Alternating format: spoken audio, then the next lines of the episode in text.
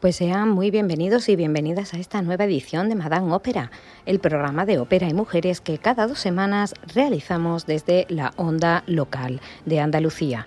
Soy Nale Ontiveros y a los mandos mi compañero Pedro Blanco.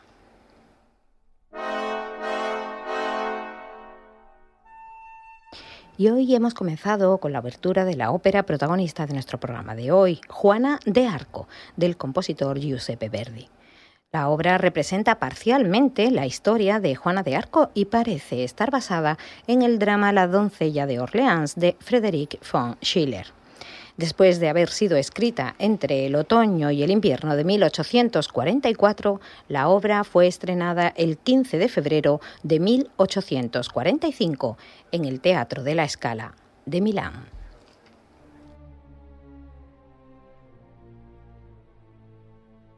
Se trata de una ópera dividida en un prólogo y tres actos con música de Giuseppe Verdi y el libreto de, Temistocle Solera.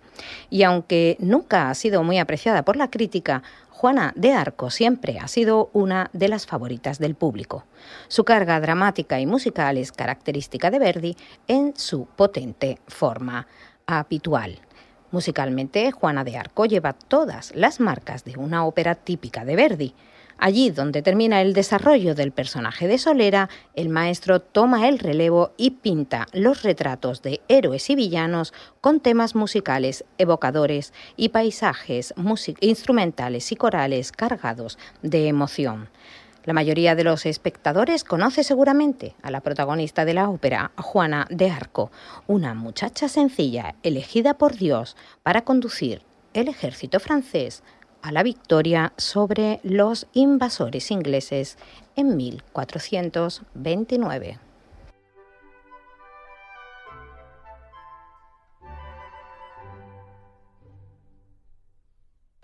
Juana de Arco pone de relieve la piadosa devoción de la joven hacia Dios, el rey y la patria.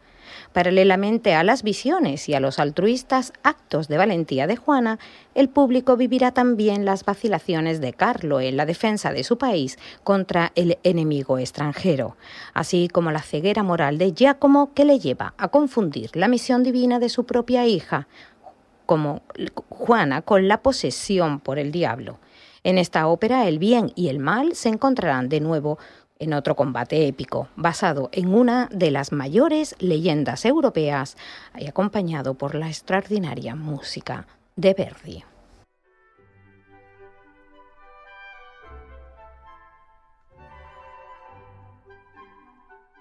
El personaje histórico de Santa Juana de Arco es un símbolo heroico tardo medieval del contexto de resistencia francesa contra Inglaterra en la Guerra de los Cien Años. Condenada a la hoguera por brujería en 1920, fue canonizada y actualmente es la patrona de Francia. La acción se desarrolla en las ciudades francesas de Domremy y Reims durante la Guerra de los Cien Años.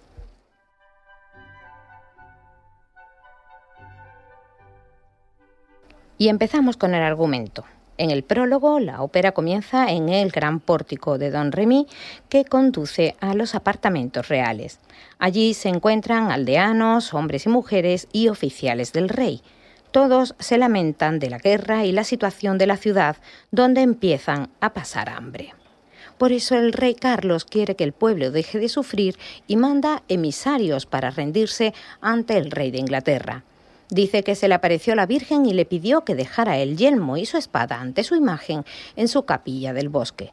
Los aldeanos le gritan que no lo haga, que el bosque está lleno de demonios, pero el rey les contesta que donde hay fe no hay miedo, y decide ir a la capilla antes de que anochezca.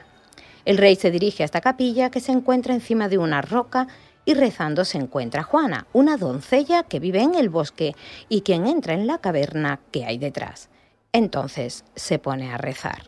Y con este rezo les dejo con siempre a la alba de la cera, con Ana Moffo en la, eh, con la orquesta de la RCA italiana.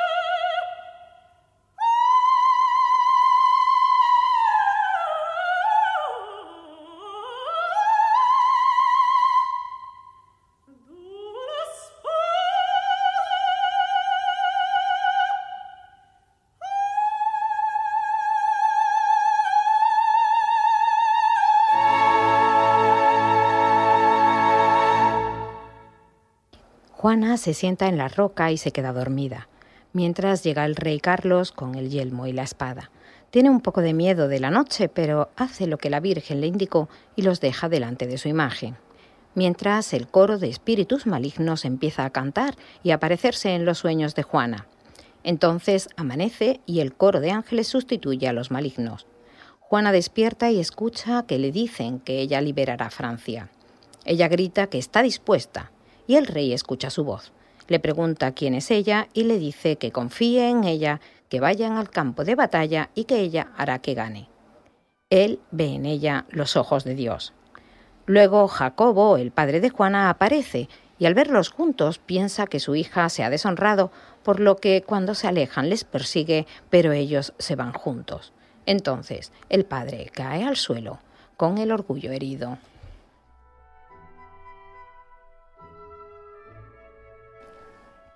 El acto primero empieza en el campo de batalla. A lo lejos se ve la ciudad de Reims. Los soldados ingleses deambulan sin rumbo y las mujeres lloran a los muertos o asisten a los heridos. Jacobo se acerca a los soldados y habla con el capitán, prometiéndoles que les entregaría a aquella que les iba ganando la batalla. Cuando le preguntan qué por qué, Jacobo le responde que, aun siendo francés, su honor era más importante que su patria. Entonces los soldados le prometen que arderá en la hoguera que le están preparando. En la siguiente escena se encuentran en los jardines de la corte y Juana va vestida de mujer, luciendo el yelmo sobre sus ropas mientras piensa en su padre. Aparece el rey Carlos y ella le dice que se vuelva al bosque, a la casa del padre, ya que han ganado la batalla.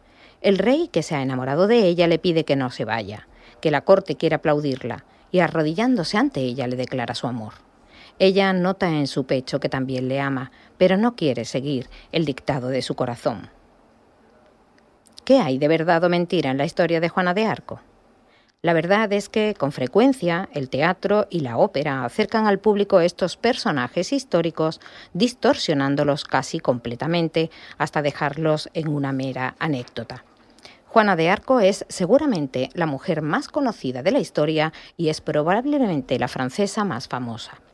Luchó contra los ingleses en la Guerra de los Cien Años, las victorias se sumaron de su mano hasta que fue capturada. ¿Y sabemos realmente algo de esta mujer cuando era niña? Pues se cree que nació el 6 de enero de 1412 en la ciudad francesa de Domremy, hoy Domremy-la-Puchelle, y murió el 30 de mayo de 1431. Es decir, murió con tan solo 19 años de edad. Hija de Isabel Gome y Jacques d'Arc, un campesino acomodado, tuvo tres hermanos y una hermana.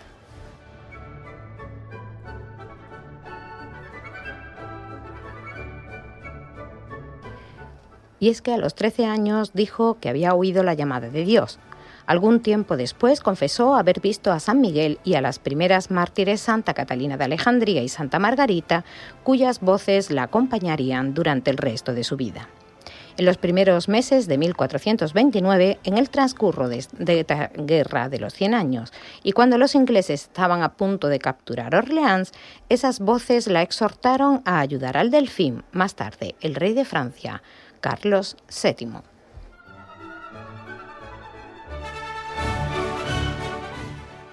Juana de Arco le explicó que ella tenía la misión divina de salvar a Francia. Un grupo de teólogos aprobaron sus peticiones y se le concedieron tropas bajo su mando, con las que condujo al ejército francés a una victoria decisiva sobre los ingleses en Patí, al tiempo que liberaban Orleans. Carlos VII, que todavía no había sido coronado, envió a Juana al asedio de Orleans como integrante de un ejército de ayuda y fue allí donde se ganó una gran fama, porque el asedio fue levantado solo nueve días después. Otras rápidas victorias permitieron que Carlos VII fuera coronado rey de Francia en Reims. Este evento tan esperado elevó la moral francesa y allanó el camino para su victoria final.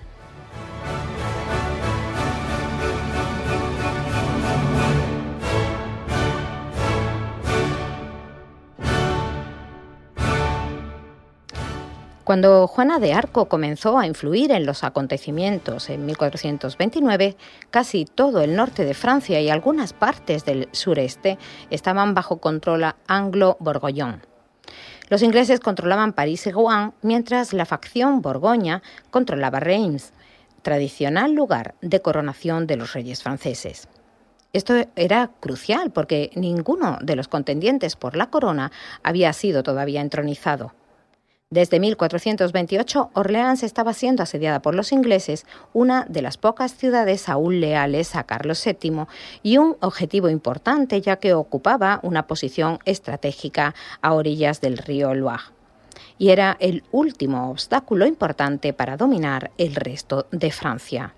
Nadie era optimista sobre la resistencia de la ciudad, durante generaciones hubo profecías en Francia que prometían que la nación sería salvada por una virgen de las fronteras del Lorena y obraría milagros y que Francia se perderá por una mujer y luego será restaurada por una virgen. Y con este dueto de Carlos y Giovanna les dejo Plácido Domingo, Montserrat Caballé con el Ambrosian Opera Chorus de Londres.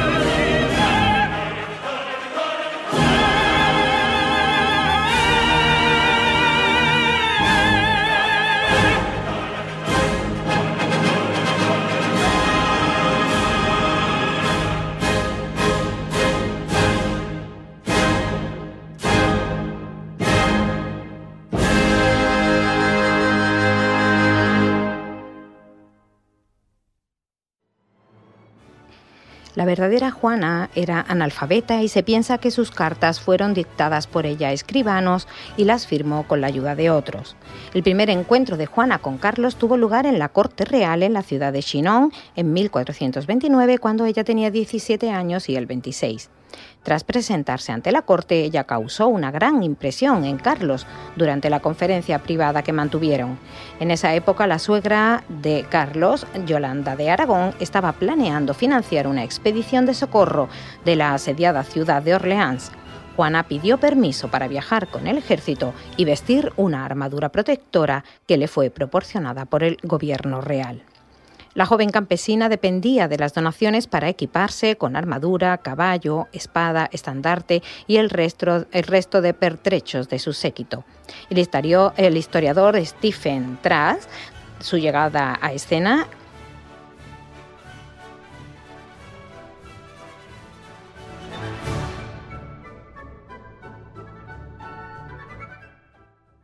Tras su llegada a escena, Juana se convirtió efectivamente en el prolongado conflicto anglo-francés en una guerra religiosa, un nuevo rumbo que no estaba exento de riesgos.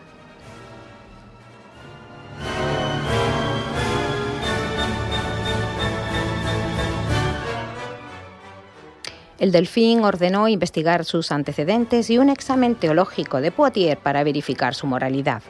En abril de 1429, la comisión de investigación le declaró como una chica de vida irreprochable, una buena cristiana, poseída de las virtudes de la humildad, la honestidad y la sencillez. Sigue siendo motivo de debate historiográfico la verdadera participación y liderazgo militar de Juana. Por un lado, ella declaró que portó su estandarte en la batalla y nunca había matado a nadie, pues prefería este estandarte 40 veces mejor que una espada. De hecho, el ejército siempre estuvo dirigido por un noble como el duque de Alençon, por otro lado, muchos de estos nobles llegaron a afirmar que Juana tuvo un profundo efecto en sus decisiones porque aceptaron sus consejos a menudo en la creencia de que eran fruto de inspiración divina. En cualquier caso, los historiadores coinciden en que el ejército francés se anotó importantes victorias durante el breve tiempo que Juana estuvo con él. Riche explica la atracción de la corte real por esta joven plebeya señalando que quizá la veían como la única fuente de esperanza para un régimen que estaba cerca del colapso.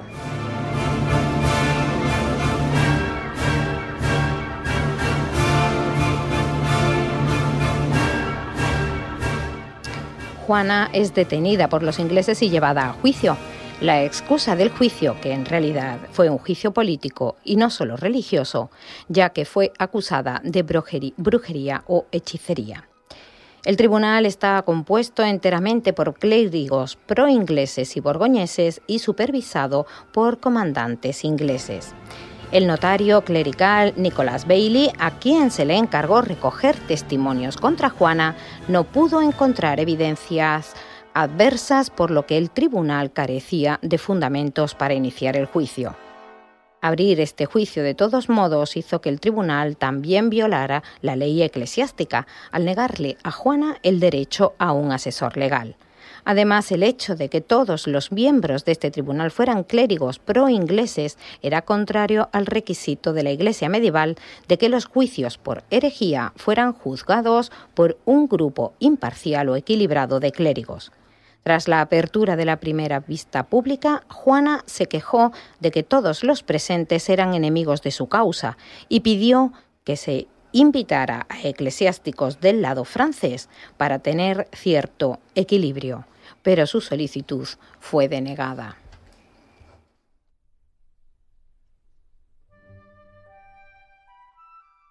Debido a que el tribunal buscaba acabar con la vida de Juana, prepararon una acusación por delito también de travestismo, según afirmaron testigos presenciales. Juana aceptó usar ropa femenina cuando abjuró, lo que creó un problema porque hasta entonces había usado en prisión ropa de soldado, según dijeron después algunos miembros del tribunal. La ropa de hombre se podía abrochar de tal manera que disuaría a los guardias de intentar una violación por la dificultad de arrancarle las prendas. Probablemente Juana temía desprenderse de esta ropa porque el juez la confiscaría y por tanto se quedaría sin esa protección. De hecho, en el juicio declaró que en prisión había recibido la visita de un lord inglés que habría intentado violarla.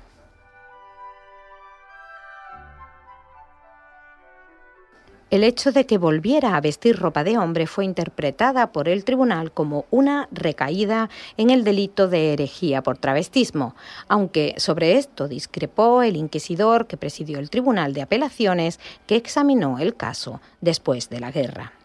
En términos doctrinales estaba justificado que Juana se hubiese ataviado de paje durante su viaje por territorio enemigo, también vestir una armadura en combate y ropa masculina como protección en los campamentos y en prisión.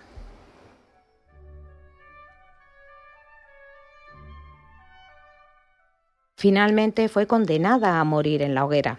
Varios testigos presenciales describieron la escena de la muerte en la hoguera de Juana de Arco el 30 de mayo de 1431 atada a un alto pilar en la plaza Vieux Marché de Rouen, pidió a los frailes Martín Lasbenue e Ismabard de la Pierre que sostuvieran un crucifijo ante ella. Un soldado inglés fabricó una pequeña cruz que ella colocó enfrente de su vestido. Una vez muerta, los ingleses desparramaron las brasas para exponer su cuerpo carbonizado y que así nadie afirmara que había escapado con vida. Después quemaron sus restos dos veces más para reducirlos a cenizas y evitar que se recogieran como reliquias, tras lo cual arrojaron sus restos al río Sena. El verdugo, Geoffrey Tegaresh, diría después que temía ser maldecido porque había quemado a una mujer santa.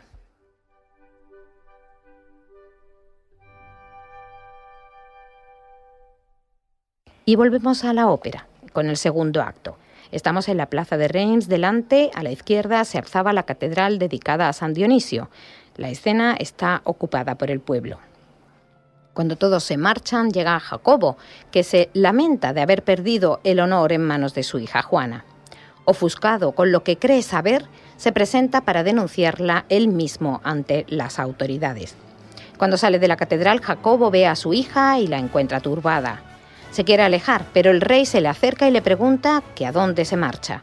Jacobo se ha mezclado con el pueblo, le grita al pueblo que es ella la merecedora del honor de haber salvado a Francia de los ingleses y se pone de rodillas delante de ella. Entonces el pueblo empieza a elogiar a Juana gritando su nombre. Juana ve a su padre y el rey le reconoce. Entonces Jacobo se acerca y le grita delante de todo el mundo que ella ha pactado con los demonios. Cuando el rey le oye decir eso, que ella es un ángel mientras pide consejo al cielo. Por su parte, Juana se resigna a aceptar la voluntad sagrada. Entonces Carlos le pregunta a ella, y ella palidece. Guarda silencio, mientras el rey y el padre le preguntan si es sacrílega. De pronto, el cielo se convierte en una tormenta con truenos y relámpagos. La gente se asusta y gritan. Juana dice que acepta lo que venga del cielo, el pueblo la repudia y le pide que se vaya. Carlos duda de ella y piensa que ella podrá ser su desdicha. Y les dejo con Ti Descolpa, con Giacomo, Carlo y Juana, con el coro de con Nicolaus Drotskin y Ana Lichorowski.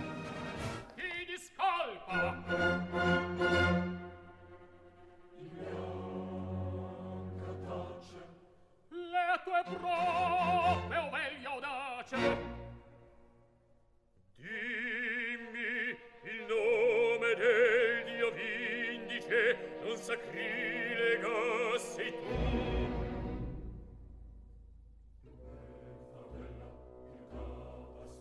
Sono dette fiat credenti. Di per l'alma dei parenti Non sacrilega sei tu. Non risponde, non risponde. Parla, parla, cieco padre. Di per l'alma di tua madre non sacrilega sei tu.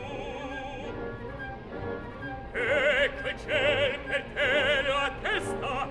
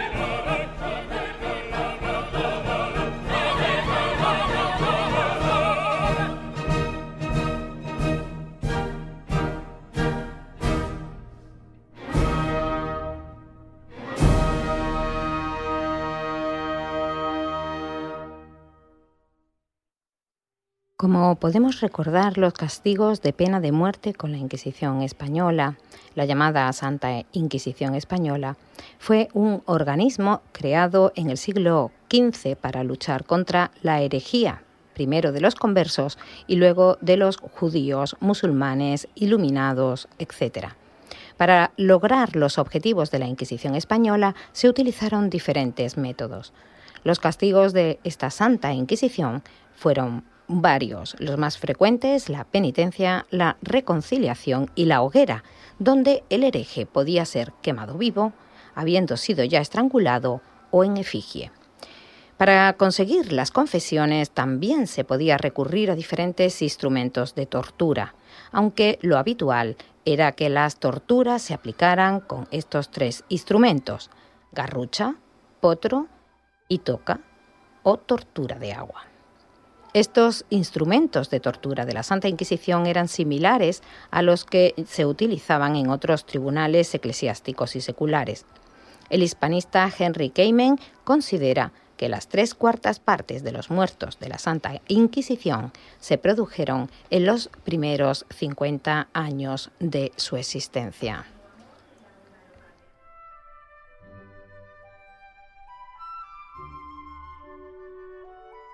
Aunque la muerte de Juana de Arco se produjo años antes de ser formalizada la Inquisición, debemos recordar que estos castigos ya proliferaban con anterioridad.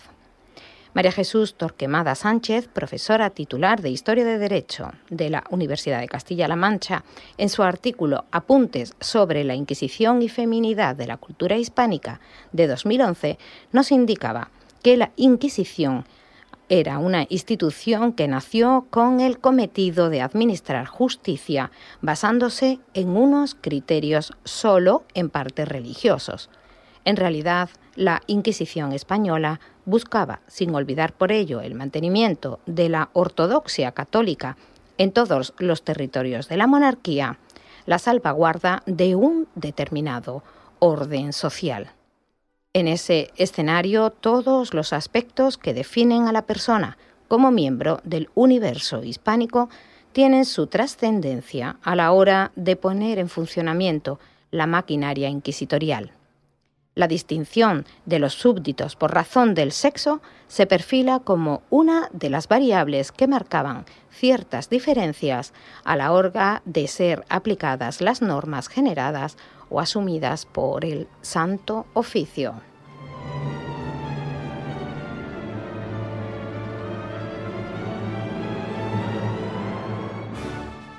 y es que eran las mujeres, por las razones que expone el Maleus Maleficarum, las personas propensas al ejercicio de estas actividades heréticas.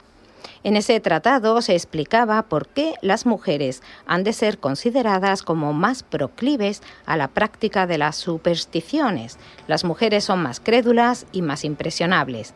Aman u odian, no tienen intermedio.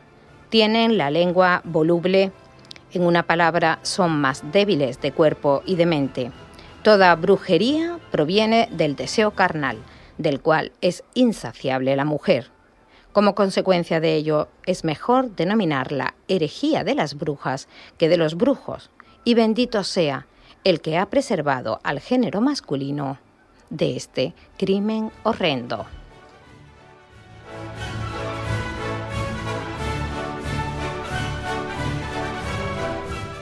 Y la Inquisición hispana se debatía entre la incredulidad y el miedo hacia las encausadas. Si bien hay que hacer constar en estas páginas que en este caso español predominó la primera sobre el segundo, a diferencia de lo que sucedió en los países germánicos y anglosajones. La herejía femenina por excelencia, el delito de brujería.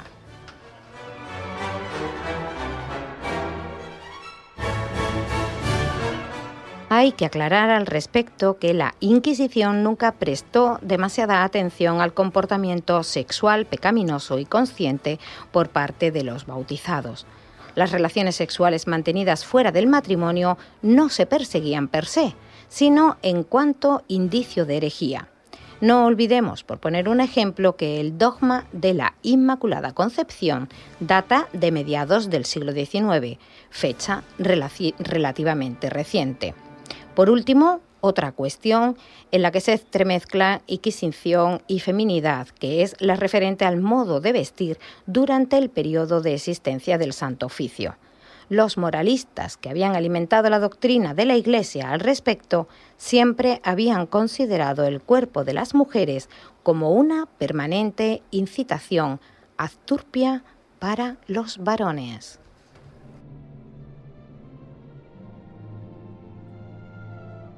Y como siempre ocurre en el caso de las mujeres, tras la desaparición de la Inquisición española en 1834, los condicionantes sexistas continuaron vigentes dentro de otras parcelas del ordenamiento jurídico español, siendo relativamente muy reciente los intentos de los legisladores conducientes a su eliminación.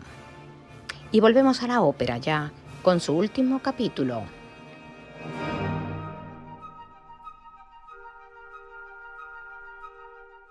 Y empezamos el acto tercero en una fortaleza inglesa, una torre desde la cual se domina el campo de batalla. Juana, sujeta por gruesas cadenas, está desplomada sobre un banco. Cerca se alza una hoguera. Excepto el yelmo y la espada, ella está vestida como antes. Suenan unos cañonazos y Juana de Arco despierta. Empieza a gritar que llegan los franceses a rescatarla. Jacobo, su padre, se entristece por su delirio. Ella sigue rezando a Dios y le implora clemencia para el rey. Grita que aunque le amó por un momento, ella sigue siendo virgen. El padre, cuando le escucha, corre a liberarla de las cadenas y le pide perdón por haber dudado de ella. Ella le pide su bendición y él le impone las manos en la cabeza. Ella le pide su espada y Jacobo le insta a que vuelva a la batalla para conseguir una nueva victoria. Juana, desenvainando la espada de su padre, sale precipitadamente.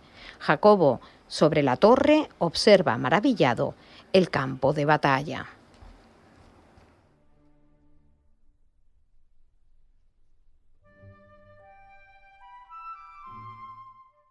Jacobo baja de la torre mientras el rey Carlos y los soldados franceses entran gritando que han recuperado la ciudad. Carlos grita, un nuevo milagro el cielo nos regala. Por segunda vez fui salvado por ella, por ella que el cielo furor del pueblo abandoné. Se presenta ante el rey y le pide perdón. Entonces, cuando el padre pregunta por su hija, el rey le dice que Juana ha muerto en la batalla. Jacobo, vencido por la pena, se agarra la cabeza con las manos y llora. Luego los soldados custodian el féretro de Juana en una comitiva. De pronto, Juana abre los ojos y su padre grita de alegría. Pregunta por su estandarte. Ella dice que cómo es posible seguir viva si no será una hechicera, a lo que el rey Carlos le dice que no, que lo que es ella es un ángel, y le pide que no les abandone. El padre le pone las manos en la cabeza y Juana cae. Una luz sideral se expande pronto por el cielo. Los soldados bajan los estandartes. Todos se postran ante el glorioso cadáver. Es evidente que este final de la ópera no tuvo en cuenta la historia real. Pero con este final les dejamos, deseando que este programa haya sido de su agrado. Les esperamos, como siempre, dentro de dos semanas en la onda local de Andalucía. Y nos vamos con Ana Netrebko, con el final, el Teatro de la Escala de Milán, grabado el 7 de diciembre del 2015, con la orquesta y el coro del Teatro de la Escala, dirigido por Ricardo Chailly.